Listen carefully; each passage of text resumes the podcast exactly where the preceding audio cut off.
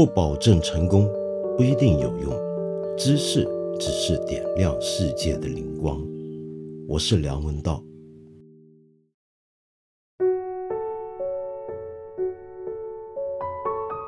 这个世界上有没有什么人是做一个职业，然后这一辈子呢，在这个职业里面有很多事情想做要做，但是到他死的时候。呃，总共也只不过才做完十来二十件他的工作，搞成这个地步，居然还被人称为是旷世的天才。换转是任何一个人，恐怕我们都觉得无法接受。但是我说的这个人是达芬奇。呃，这几天我还在巴黎，你大概从我现在做节目的这个背景声音可以听得出来，没错，我还在那家街上非常吵闹的小旅馆。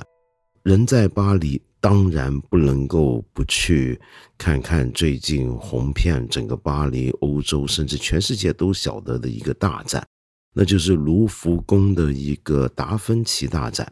尽管最近这阵子呢，巴黎有不少的很重要的展览啊，比如说德加的展览，比如说格雷克的展览，比如说法兰西斯培根的展览，一大堆。但是最多人去的当然还是卢浮宫这个展。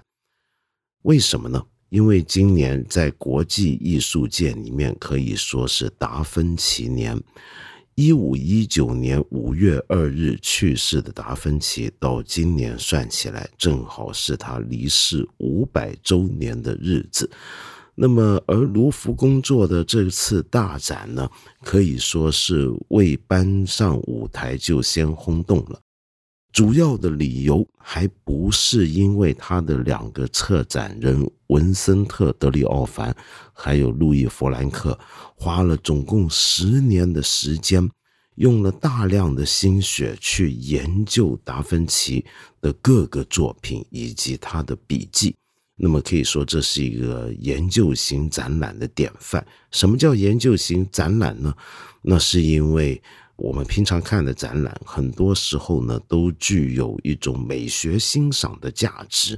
那么是从审美的角度出发，或者要从某个社会议题角度，或者一个特别的现在流行的某种的呃文化议题角度入手来策划的展览。但所谓研究型展览，很可能是针对一个艺术家，那么为他做一个非常详尽的学术考察。在这个背景底下，把这个展览做出来，然后利用这个展览的呈现，好像当成是一次非常详实的学术报告一般。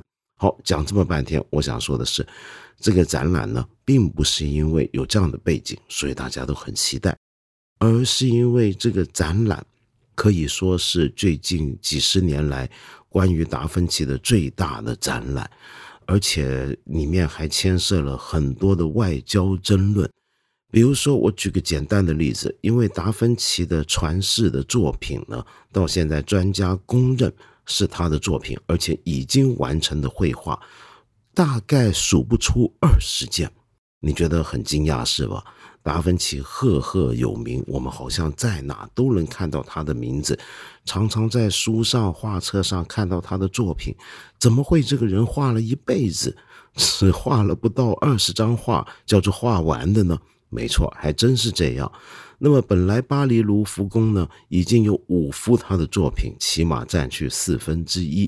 那么但是这回要做这个大展，他难免要从全世界各地，那么向各处的博物馆跟学术机构借出他们的珍藏，把他们运到卢浮宫。那么这个手续这个过程，你可想而知有多么麻烦。很多时候呢，这些展品都是其他国家的国宝。那么国宝出门呢？我们还记得去年在东京举行的颜真卿大展的话，我们大概都晓得，总是会引起很多争论的。这回呢，为了这个展览，还上演了一个外交风波，就是跟这事儿有关。这外交风波主要就是法国跟意大利，意大利当时也想办一个这样的大展。事实上，意大利今年各个城市都有类似的展览，可是。你现在卢浮宫要办这个大展，你凭什么要意大利把他们的国宝借给你呢？那么本来呢，两个国家关系友好的时候还行，但是到了今年，这个展览眼看着就要举行了，意大利的新政府那边却反悔了。那么意大利很多国民也上街游行示威，说达芬奇是我们意大利人，凭什么这个展览要给卢浮宫去办呢？太不像话。那么最后这事儿是怎么搞定的呢？是这样的，原来明年二零二零年呢是拉斐尔逝世五百周年了。好，那么这回呢，卢浮宫跟法国各个机构答应，好，我们把我们的拉斐尔借回给你意大利，轮到你意大利人去威风一轮，这样子行了吧？好，这样子行了。那么但是话说回来，这个展览啊，很多人进去看看了还是很头疼，比如说我。为什么呢？卢浮宫本来就是一个让人头痛的地方。你要晓得，这大概是全世界观众最多的一个美术馆、一个博物馆。光是在去年，就有一千万人访问过卢浮宫。那么门口排长龙的那种买票的队伍，姑且不论，进到里面，虽然这个场馆已经很大，但还是人山人海。那么喧哗声处处，让人很难受。特别是里面一个镇馆之宝，也就是蒙娜丽莎。蒙娜丽莎这幅画，唉，我们该怎么形容它呢？它大概是全世界最有名的画了。每一年呢，我们都会在报纸或者媒体的一些花边新闻上面看到，有些专家学者又推出了一种古怪的蒙娜丽莎的理论，比如说考察出来他是男人啊，考察出来他原来有眉毛还是没眉毛啊，等等等等，不一而足。那么蒙娜丽莎这幅画在卢浮宫里面呢，虽说是镇馆之宝，但是在我看来，其实它也是个灾难。你去看过它吗？如果你这几年去过，你就晓得。排队排个老半天，然后进去那个场馆里面，你几乎只能看三十秒。没错，你看它三十秒，这三十秒你能好好欣赏它吗？不行。那这三十秒拿来干嘛呢？当然是拍照，还有在它前面自拍啊，是不是？这是今天全世界的游客到卢浮宫必干的一件事儿，就是打卡。打完卡之后呢，好，可以撤了。还真是这样。呃，卢浮宫特别在放蒙娜丽莎这幅画的展厅那边有个牌子，提醒各位亲爱的观众朋友们、游客朋友们，其实这个厅啊，除了蒙娜丽莎，还有很多大师杰作哦。嗯，没人管，看完这个打完卡就赶紧撤吧。我其实很能了解，因为里面的空气流通确实相当糟糕。就说这一次的这个达芬奇大展吧，虽然在卢浮宫举办，里面有没有蒙娜丽莎呢？抱歉，各位，没有蒙娜丽莎，还是挂在他原来那个地方，没有拿下来。在我看来，这是件好事儿，使得这个展览稍微还可观一点。尽管如此，也尽管这是一个需要上网预订门票的一个展览，但是里面仍然是人挤得密不透风，而且它的动线设计实在有点古怪，有点法国风格。简单的讲。就是混乱，那么于是呢，在里面待几个小时看展，出来的时候也是鼻子鼻塞，然后眼睛肿胀，然后非常的痛苦。唉，然而这始终是达芬奇，对不对？这个展览也确实是做得很好。那么尽管没有了蒙娜丽莎，大家会想，那有没有救世主呢？这幅在二零一七年才以四点五亿美金。破了有史以来艺术品拍卖最高价格，很多人认为其实还很有争议，但是现在他们都说是达芬奇真迹的这幅名画有没有呢？一开始的时候这个展览还没有，哎，可是我今天去看，它好像到了，呃，因为买它的人啊是一位阿拉伯的沙特阿拉伯的王子，已经把它借给。开在阿布扎比的罗浮宫里面去展了，那么大概商量比较容易，就把它也运过来了。讲了这么半天，我们要讲的是什么呢？是到底这个展览有什么特殊？那我们身在中国没有办法去看这个展览的人，又为什么要知道这个展览呢？是这样的，在我看来，里面提出了一个很重要的一个想法，这个想法，熟悉达芬奇的朋友或者这方面的专家可能觉得不稀奇，但是对我们一般人而言还是很重要的。这一点呢，不只是让我们更加了解达芬奇这位人人都知道的伟大天才，更重要的是，其实给了我们一种重新观看人类思考的方法。这一点，我们从一进门的这个地方就能看出来。在这个展览的开头，迎接大家的最显眼的、很奇特，并不是达芬奇本人的作品，而是他的老师。维罗奇欧啊，维罗奇欧，他的一件作品。维罗奇欧呢，在当年的佛罗伦萨赫赫有名。底下的弟子除了达芬奇之外，也教出了波提切利，在当年呢，是意大利最有名的雕塑家。我说的就是他的一具雕像。这具铜雕的主题呢，有意思，是圣多马斯。基督教呢会把它译作多马，天主教译作多默，耶稣十二门徒的其中一个，以及耶稣相遇的场景。如果你对圣经故事有点了解，你大概比较熟悉。但对我们大部分国人而言，我稍微解释一下是怎么回事呢？我们晓得耶稣不是被钉十字架上，呃，传说他死了之后三天又复活过来了吗？他复活过来，有天在路上走着。就碰到了他生前或者复活之前的那个耶稣的门徒多马圣托马斯。那这个圣托马斯呢，看到耶稣很震惊，耶稣就叫住他。但是这个圣托马斯不太相信，你不是已经被钉在十字架上死了吗？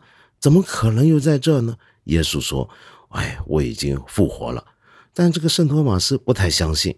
呃，你除非让我看看你身上是否还有当时那些伤口。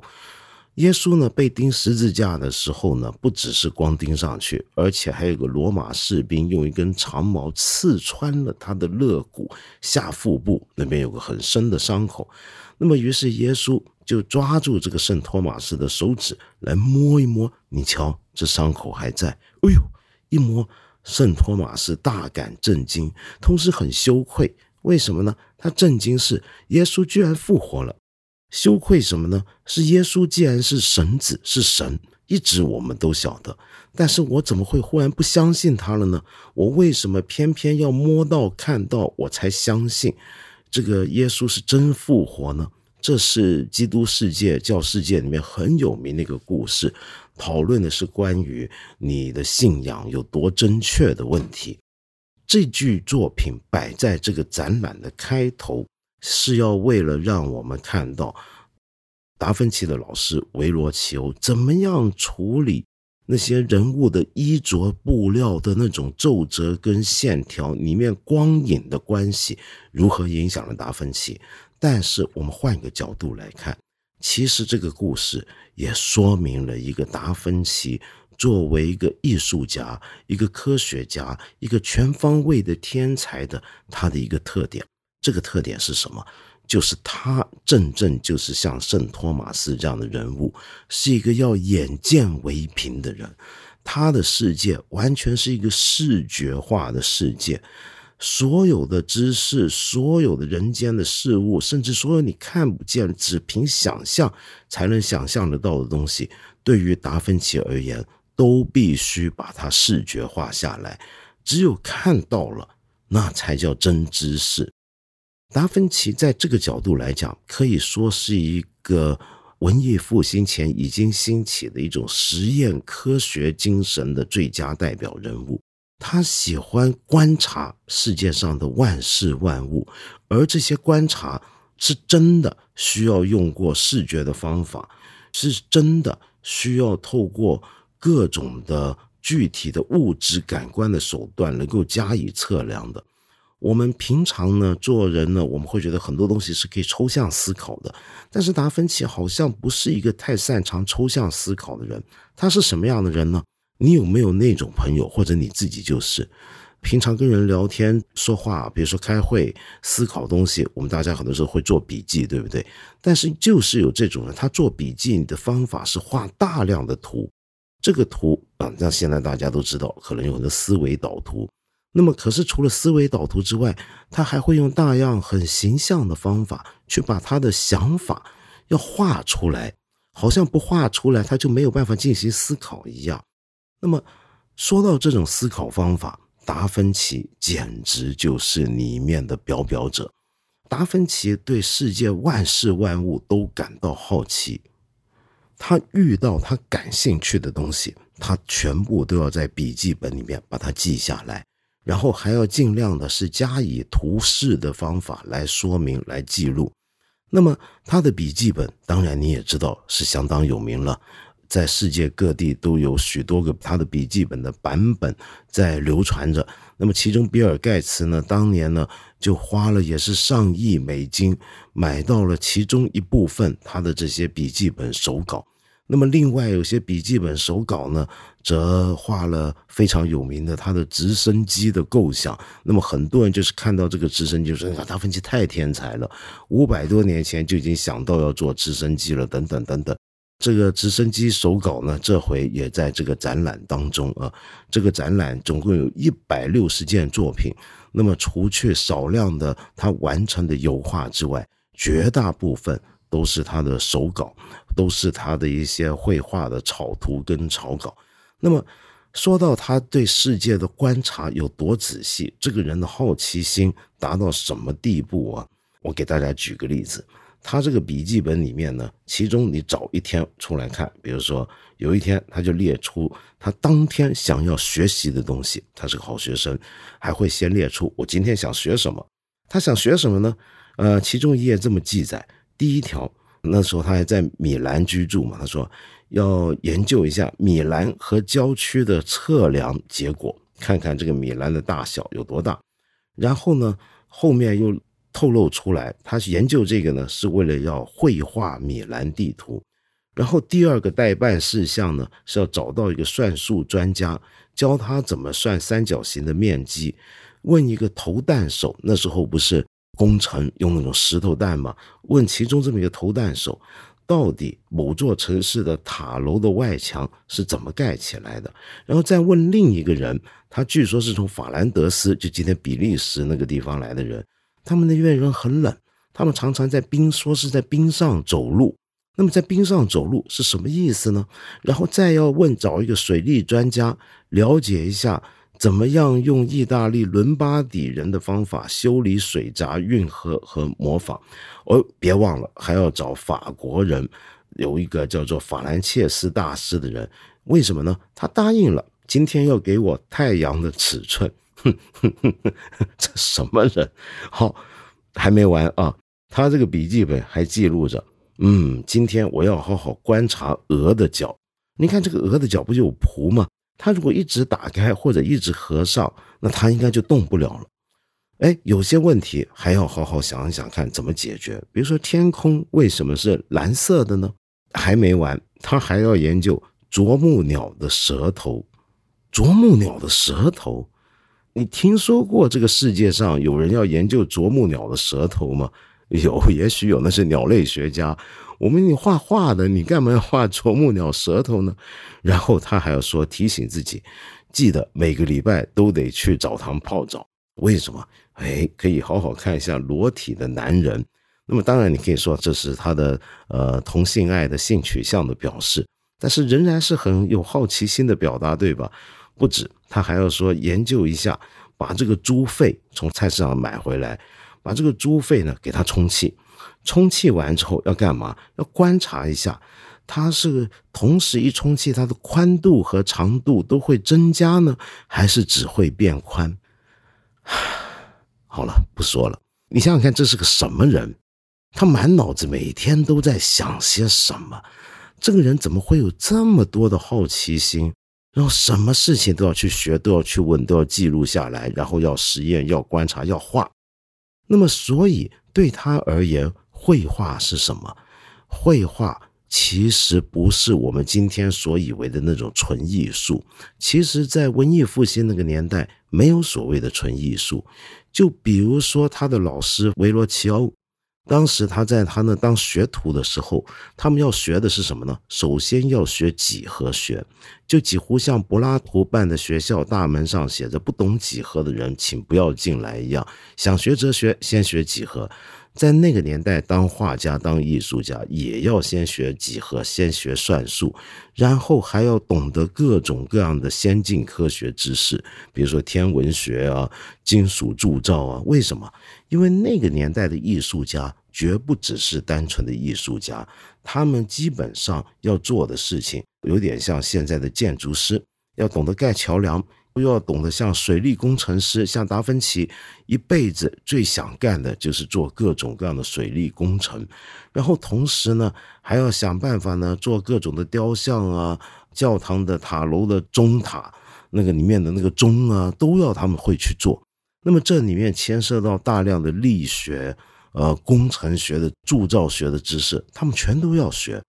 所以从来在那个年代，艺术、人文科学。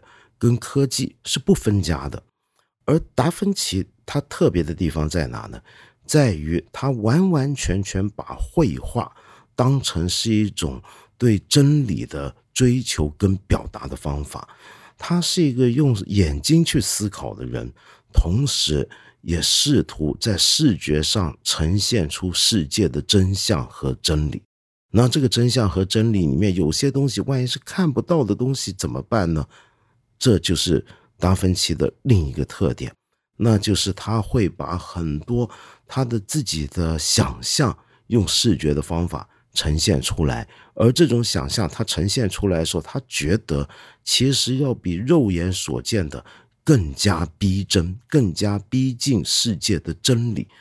这一点我们可以看到他晚年画的那些洪水图像，这些图像已经。跟他早年画的那些水流的情况完全不同。达芬奇一辈子都对流体力学、对于水的流动非常感兴趣，画了大量这方面的草图在笔记上面。但是到了晚年，他画的这些洪水图，你会觉得其实已经很超自然了。在这些草稿里面，这些洪水带来的灾害不是一个纯粹的自然现象。里面夹杂了许多有点超现实的东西，一些被洪水卷走的石块房子是堆叠在这个漩涡里面，其中甚至还有一些碎裂掉的文字，这是怎么回事？晚年的达芬奇到底在想什么呢？我们可以看看达芬奇晚年最后的笔记，他在写什么？在他的笔记本的最后一页里面。达芬奇画了四个直角的三角形，然后呢，这里面他想解决一个问题，那就是怎么样让直角三角形的面积不变，却能够改变两边长度的算式。欧几里得就探索过这个问题，然后呢，达芬奇在他临死前几天，他还在想这个问题，可是很奇怪，他想着想着，在算着算着，在画这些图。忽然之间，他这个文字的最后一段，这一代天才的最后笔记本上的一句话是什么呢？等等，好像这一切要先暂停。为什么？他说汤快凉了，哼，煮好的汤快要凉了。这就是旷世天才留下来的笔记本上的最后一页。呃，我们在他这一生中学到的是什么？他为什么画画总是没有画完？是因为他总在追求完美，他画的非常慢，啊，包括在米兰的那幅有名的《最后的晚餐》，当时委托他的呃斯福尔扎这个米兰的城主啊，这个掌政者委托他画，都不耐烦，你到底还要画多久？有时候看到他一天对着那个墙壁。搞了半天，看了一遍，想来想去，磨磨蹭蹭，画一笔，然后又走了。他到底为什么要这么画？那是因为他总在思考，总在想象，总在观察，对于世界的真相的追寻是没有止境的。这是一个有无穷的对世界的好奇跟疑问的人，然后他用绘画的方法去把他所有的问题把它问出来。同时，也希望在绘画之中回答他的问题，这是一个多么艰巨的任务，这几乎是一个不可能完成的事情。这就是达芬奇要做的事。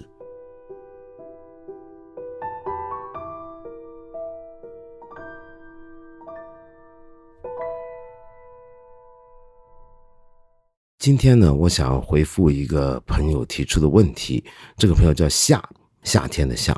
你说呢？我前阵子不是讲过关于北美留学生日报，说这个媒体有点问题。我不是做过一集节目讲这个事儿，然后提到了后真相时代，所以你就关心这个问题，就是民族主义情绪，它是一种可以消耗完的吗？还是说像火上浇油一样会越烧越大呢？首先啊，我们搞清楚。这个世界上没有什么东西是消耗不完的，没有什么东西是可以永恒的推进下去。各种各样的集体情绪，各种各样的意识形态，都会有它衰落甚至终结掉的一天。但是，只是在我们短期的时间尺度来看，我们会有一种感觉，觉得这个东西好像会没完没了。那么，民族主义这个东西呢，它的热情煽起来之后，我们情绪很强烈之后，在世界，我讲的是普遍现象啊，它一般而言是可以不断的越烧越大。可是很多时候呢，你不需要等它燃烧结束，可能就会出现一些很意外的情况。最经典的例子呢，就是以前的伊朗。我们知道伊朗是穆斯林国家，那么在他们国家里面本来规定啊，是女性是不准进足球场看足球比赛的，觉得这是一个不合礼法、不合教义的东西。就女孩子，你蒙上头巾怎么样也好，你还是不准去足球场里面看足球比赛。但是我们晓得，伊朗的国家足球队是亚洲强队之一啊。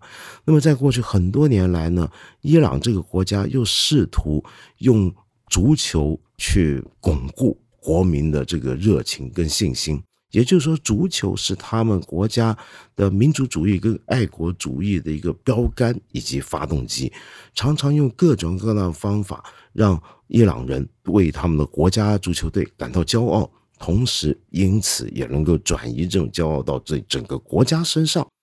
好，问题来了。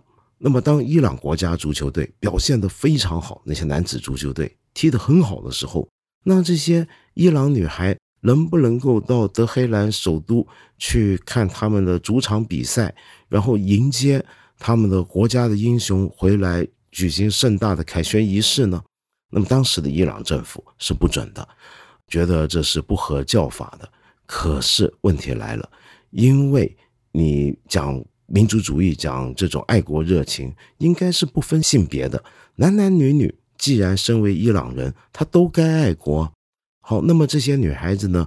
当时那些女球迷就说：“我们也是伊朗人，我们也很爱国，我们也爱足球，凭什么呃就不让我们这些国民有这种看足球比赛的资格呢？”看现场比赛的资格，去迎接我们国家英雄，去看他们绿茵场上雄姿这种权利，难道我们都不具备吗？难道我们就不是伊朗人吗？这个东西呢，使得当时的伊朗政府很头疼。一边是传统的宗教信仰，另一边就是你希望大家都有的爱国热情。那么现在明显就造成一个社会上的一个很大的矛盾。那就是女孩子 能不能够进足球场看球？你说不能的话，那你是不是就要打击掉自己的呃希望大家都有的爱国热情呢？你说可以去看的话，那又怎么对得住那么多的伊斯兰教的教长跟你们的坚持了那么久的许多的传统的规矩呢？所以有时候会出现这样的问题。这种情况呢，当然世界上各地都有许许多多类似的有趣的案例，您不妨都可以找来参考一下。好，那么另外有一个朋友也挺有意思，叫 c o e 你想问我呢？就在还没有形成自己去看待新闻的思维模式的时候，对于自己能够看到的有限的信息，怎么做出相应的鉴别和适当的思考？首先，我们来谈一谈您这个问题里面一个。我看了之后会觉得很有趣的词汇，思维模式。我觉得我今天常常遇到种种的这类问题，就是很多朋友都会问我如何建立自己的思考模式、思想模式、思维模式。那市面上呢，又有很多的书籍、很多的文章跟一些付费知识内容，都强调教你怎么建立自己的思维模式。我是对这一点感到很陌生，也不理解的。我不晓得为什么我们这一代、这几代中国人会这么关心这个问题，好像对于世界自己必须要像一个哲学家、一个学者一样，要有一套自己的思考方法跟思维模式。这到底是怎么回事？后来我想了一想，大概明白了。那是因为我们都觉得我们的大脑好像不是我们自己的，我们好像要从用集体思考里面慢慢形成一个自己看待事情的方法。可是我想提醒的是，你一定要小心，思维模式这个词儿呢，有时候也很可怕。因为你想想看，就拿你举的口尾，你举的这个问题来当例子好了。你看新闻，为什么一定要有一套思维模式？为什么你必须要先形成一套自己的思维模式，才能去看新闻呢？这不是我们每个人长大的方法。我们没上小学之前，我们不会说：“嗯，我得先有自己的思考模式，才好接受学校给我的教育。”我们不会这么做，对不对？我们的思维方法，我们的思维惯性是随着我们的信息，以及我们对信息的解读，以及这些解读在日常生活中如何发挥作用、与人互动这个过程里面逐步发展起来的。我们要做的事情呢，不是要去建立它，而是要对它有意识。为什么要有意识？我对我自己的某种思考惯性，如果说叫模式好了啊，有一个自觉的时候。我就会小心，我会小心，不要让这套东西太过左右我，因为这种所谓的思维模式就像一个格子，就像一个筛子，世界会被它过滤掉，滤掉了很多也许不合我思维惯性的东西，滤掉了许多在我这套思考方法里面我觉得有矛盾的东西。那么这个时候，你所说的这个思维模式，恐怕它其实是个障碍。所以，我们来回答，怎么做出包括新闻在内的各种的信息的鉴别和适当的判断呢？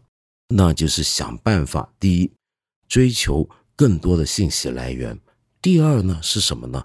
则是对你觉得最关心的、最重要的、最牵动你的心情的这些讯息，你要对它保持一定的距离，来看看它的信息。到底有多正确？然后同时尽量的，我知道很难啊，但是尽量的自己跟自己拉开一个距离，来反省自己看待世界以及看待这些信息所得出的结论中间经过的推论过程，也就是你其实已经拥有，但是还不自觉的这种思维模式。